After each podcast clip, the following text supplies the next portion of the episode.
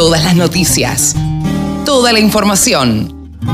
La radiodelcampo.com. Javier Lauría, saben ustedes que es un periodista especializado en ovinos, de Canal Rural, de eh, la gente que trabaja, es del equipo de Guarino Producciones. ¿Cómo estás, Javi? Buen día. Carlito, muy buenos días. ¿Cómo estás vos? Muy bien, muy bien, todo en orden, por suerte. Acá, encerrados, por nueve días, encerrados. Pero bueno, ya hemos comprado tabaco y vino. Perfecto. Como para campear estos nueve días. Si, si tenés un perro, préstamelo que lo saco a pasear yo, no tengo drama. Es ¿eh? que los intercambiamos. El perro va a estar contento, lo sacás vos un rato, lo saco yo otro rato. Es la única forma, me parece, hoy en día. ¿Qué Pero, va a hacer? ¿Qué va a sí. Es la que es la que nos toca, Javi. No queda Así otra es. que, que aguantar esto y en algún momento pasará.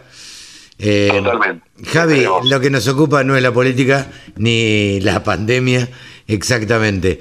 Eh, lo que nos ocupan son los ovinos, que siempre nos ocupamos eh, de hablar un rato eh, en Nuevos Vientos en el Campo del tema ovinos. ¿Estuviste siguiendo el debate por la ley ovina? ¿Esto es así? Sí, te juro, es la primera vez que sigo un debate en tanta profundidad. Eh, porque, bueno, en su momento el de la 125 no lo seguí de lleno, o sea, sino que me enteré el día siguiente. Era tardecito. Yo no pude Eh, dormir esa noche. me imagino. Eh, pero, pero sí, este sí, y con gente de la mesa ovina nos estábamos mensajeando. Eh, la verdad que mm, te voy, a, te voy a ser totalmente sincero, y si me está escuchando alguno de los senadores, le pido disculpas por, por decir esto, pero noté que estaban muy poco asesorados, Ah. muy mal asesorados, Bueno. y que decían cifras que eran nada que ver. Bueno, pero, eh, a ver, eh, yo no quiero hacer de esto una, algo político, Javi, vos me conocés, en Nuevos Vientos en el Campo tratamos de no hacer política Totalmente. en lo posible. Eh, el presidente de la Nación dijo el otro día que en la Argentina había 3 millones de cabezas de ganado vacuno, con lo cual no me extrañaría que los senadores tampoco tengan cifras ciertas. Esto habla de mucho desconocimiento. Sí, o sea, de es inevitable entrar en temas, o sea, en temas políticos porque si tienen tantos asesores eh, y vas a tratar cuatro o cinco órdenes del día, pedirle que te pasen buena información, o sea, googleala, googleala. Claro, en el- a ver, el, el, eh, a mí me extrañó, y sigo sin querer hacer política, que el presidente diga 3 millones de cabezas de ganado vacuno, cuando las cifras son públicas, las publica el Ministerio de Agricultura. Entonces, ¿cómo, ¿cómo puede decir eso? Pero bueno, evidentemente esto a mí me da, me da un poco de indignación por el desconocimiento que existe del campo, nada más que por eso. Totalmente, totalmente. ¿Y Eso, qué o sea, pasó, qué pasó hoy en senadores? Bueno, lo estábamos siguiendo, la previa era ver qué pasaba, primero se votó por mm, 60 votos a favor y apenas unos pocos ausentes, unos 8 ausentes y 12 en contra y una abstención para tratar la ley. Ajá. Después, eh, en el debate, eh, bueno, lo presentó por supuesto el presidente de la Comisión de Agricultura, Ganadería y Pesca, primero eh, Adolfo Rodríguez A, después eh, Alfredo de Angeli, que es el vicepresidente de la comisión, y después el resto de los senadores, que algunos son vocales de la comisión y otros no son parte de la comisión, pero expresaron sobre todo cuando se trataba de patagónicos, Santa Cruz, Río Negro, Neuquén, Tierra del Fuego y Chubut. Esos eran los más informados, pero hasta ahí no más, porque daban cifras que tampoco cerraban. Pero más allá de eso, más allá de eso, una de las cosas, la más importante, lo, lo charlé el lunes o martes, no me acuerdo específicamente, lo charlé con el senador Alfredo de Angeli, eh, y de hecho hicimos una nota y todo, y él estaba de acuerdo con una cláusula que es fundamental. Es el índice de actualización, más allá del monto, el Ajá. índice de actualización de esos montos. Porque Hemos hablado acá. Exactamente. Sí. Bueno, esa es una de las partes y después otra cosa que decía el senador De Angeli es la distribución de eh, los fondos. Básicamente, y esto me parece que es interesante explayarme 30 segundos en esto. Actualmente, y la renovación de la ley ovina va a ser una distribución de fondos en función del stock. de cada provincia. Escuchan, es mi gato que está hablando acá porque le, le interesa mucho el tema. Bueno, sí, un gato interesado en el tema de ovinos. Totalmente. La cosa Dale de comer, pobre gato. Sí, sí, lo que pasa es que se levantó temprano y, todavía no desayunamos. la cosa, la cosa es, eh, esa distribución hace que Patagonia se lleve el 65% de esos fondos, básicamente. Y lo que pedían era que se distribuya en función de eh, el stock y en función de la cantidad de productores, porque quizás te vas a una provincia como Entre Ríos, de la cual es eh, local, ahí de Angeli, y ahí tenés un montón de productores que tienen un stock chico, un stock de menos de 500 cabezas, la mayoría. Entonces, lo que pedían, o sea, y en Patagonia pasa lo contrario, tenés pocos productores con grandes cantidades de animales. Grandes cantidades, claro. Exacto, entonces si te quiere trabajar un poco lo que es la agricultura familiar, el minifundio, necesitas estimular. Entonces lo que pedían era una distribución del el 40% en función de la cantidad de productores y el 60% en función del el stock, como para tratar de distribuir casi equitativamente sin descuidar la Patagonia, porque también es una zona adversa. Eh, básicamente esa es la premisa, esa es toda la premisa, todo el planteo previo. ¿Se llegó a una conclusión? ¿Vos podés sacar una conclusión de este debate? Sí, se, mm, la conclusión es esa, que, creo que estaban faltaba asesoría, pero porque si no hubieran votado otra cosa, sinceramente. Hubieran votado otra cosa, porque la ley ovina, y esto es el dato más, pero más fuerte de todos, la ley ovina retornó por cada dólar invertido 6 dólares. 6 dólares. Si a vos, Carlitos, y esto te pregunto, si a vos, Carlitos, te dicen, mira, tenés para invertir en un plazo fijo, en eh, bonos, en Bitcoin o en ley ovina. Sos uno de los inversores que metes un dólar y te devuelve 6. Creo que no lo dudas un segundo. La verdad, es un retorno importante. Exactamente. Bueno, eso pasa con la ley ovina y si lo hubieran tenido presente, capaz que aportaban. Hubo un senador de Córdoba que dijo, y pero no podemos dedicarle tanto presupuesto. Pero si es matemática, creo que le querés dedicar mucho más del, del Es que eso es lo que no hacen. Exacto. El tema es que estos 850 millones por los cuales se aprobó y está la media sanción y ahora pasa a diputados, estos 850 millones se empiezan a distribuir eh, a partir del el año que viene, porque ahora se están distribuyendo lo del presupuesto del año pasado. Esto se aprueba y se empieza a distribuir a partir de junio. O sea que estamos hablando de un año exactamente. Pero lo tiene, lo tiene que aprobar diputados también. Exactamente. Yo calculo que el diputado lo va, lo va a aprobar en los próximos 20 días, o sea, no creo que pase más de un mes. O sea, la fecha todavía no está dada, eso se tiene que incorporar para después que pase a ser parte de la orden del día, eh, pero todavía no está la fecha específica. El tema ahí es ese, 850 millones de pesos es nada, pero se lo, lo comparamos con los 80 millones de pesos de ahora y ¿en cuánto vamos al, a lo equivalente? En tres años, básicamente. Claro.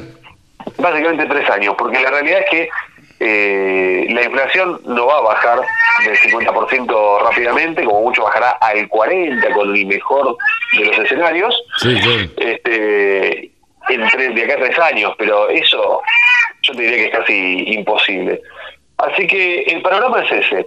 850 eh, millones de pesos sin, hasta el momento, sin una cláusula, un índice de, actualización eh, y la distribución por ahora con el stock, eh, en función del stock ovino de cada provincia. Javi, qué bueno, qué bueno es tenerte y que estés tan interesado en todos estos temas y que nos puedas informar y que nos puedas comentar qué es lo que pasa hasta en el Senado con estas leyes que eh, influyen y que tienen eh, resonancia en todo lo que es la producción agropecuaria y en todo lo que es criadores de ovinos, ¿no? Sí, sin duda. Em, el otro día hablábamos de cantidades. Hace un siglo estábamos hablando de 74 millones de cabezas en el país. Hoy hablamos de 15 millones de cabezas. una locura. Una locura es increíble. Pero bueno, Javi, eh, bueno, esperemos que tengamos más novedades cuando se trate en diputados y que nos tengas informados como siempre. Por supuesto, contás conmigo. lo que necesites y tengo más novedades para contarte, pero de otros temas. Por ejemplo, ¿qué? De los precios de la lana y de la carne. Les cuento que esta semana en los mercados de lanas australianos se trabajó con una oferta de 41.860 fardos, de los cuales se comercializó el 89%. Recordemos que al fin del periodo anterior se habían inscrito para estos días entre 47.000 y 50.000 fardos, pero finalmente pasaron por las planillas del martillero 41.860 para ser subastados. Por un lado tenemos mucho comprador chino participando y justamente el, país oriental es el que está repercutiendo fuertemente, es el que protagoniza la mayoría de las subastas. Y por otra parte lo que se está viendo es que se está buscando en general lo que son lanas certificadas y lanas con poca materia vegetal. Ya del 1,5% o más de materia vegetal empiezan a castigar y la demanda toma una postura selectiva participando también compradores de origen europeo en estas subastas.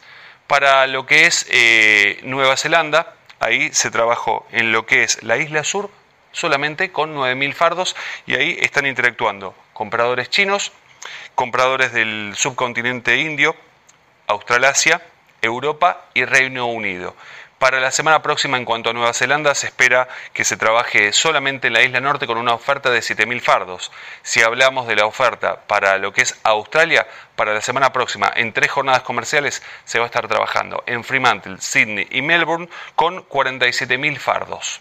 Vamos a los valores que refleja el sistema CIPIN para tener más referencias.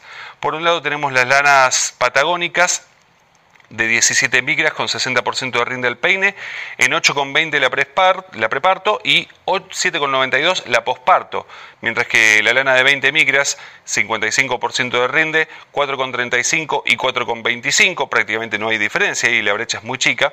Ya nos vamos a una lana de 24 micras y media, lana fina con 60% de rinde, 3,14 y 3,10 y cambiamos ahora a una cruza patagónica con 27 micras, 55% de rinde, 1 dólar con 79. Pasamos ahora a lanas no patagónicas para tener también referencias.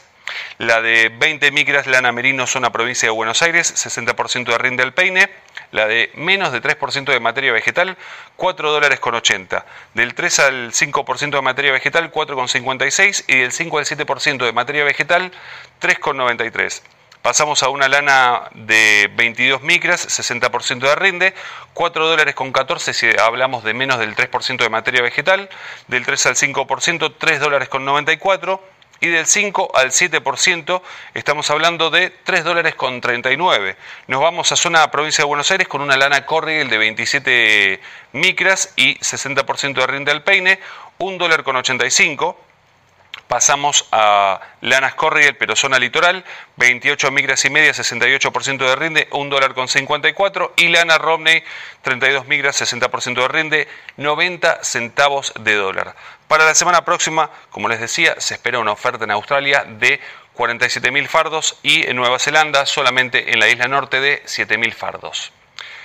Pasamos a lo que tiene que ver con la carne ovina, por ahora sin cambios en cuanto a los valores en nuestro país. Vamos directo a los números para tener referencias en lo que es la zona de Patagonia y la zona pampeana.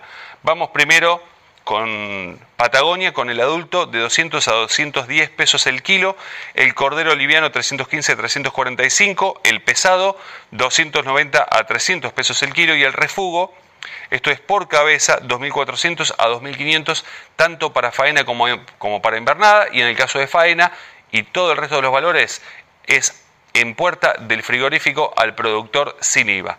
Pasamos a región pampeana, también valores de referencia en región pampeana, el adulto 170 a 190, cordero liviano 300 a 330, el pesado 230 a 280 y el refugo 110 a 135, todo esto al productor sin IVA, puerta del frigorífico. Aprovecho la oportunidad para hacerles una invitación. Inscribirse a las charlas EMIO se van a dar el 8 de junio a las 18 horas con previa inscripción para participar un poco más activamente y tener los certificados de participación. Y les cuento que son nueve los disertantes que tenemos para ofrecerles una jornada de 18 a 21 horas muy interesante con mucha información, por lo cual estén atentos en nuestro Instagram arroba del sector ovinos, donde estamos mostrando mucha información. Estén atentos. Les agradezco muchísimo que estén ahí del otro lado. Yo soy Javi Lauría y nos estamos reencontrando la próxima. Hasta pronto. Con un solo clic, descarga la aplicación La Radio del Campo. Después, solo tenés que ponerte a escuchar tu radio.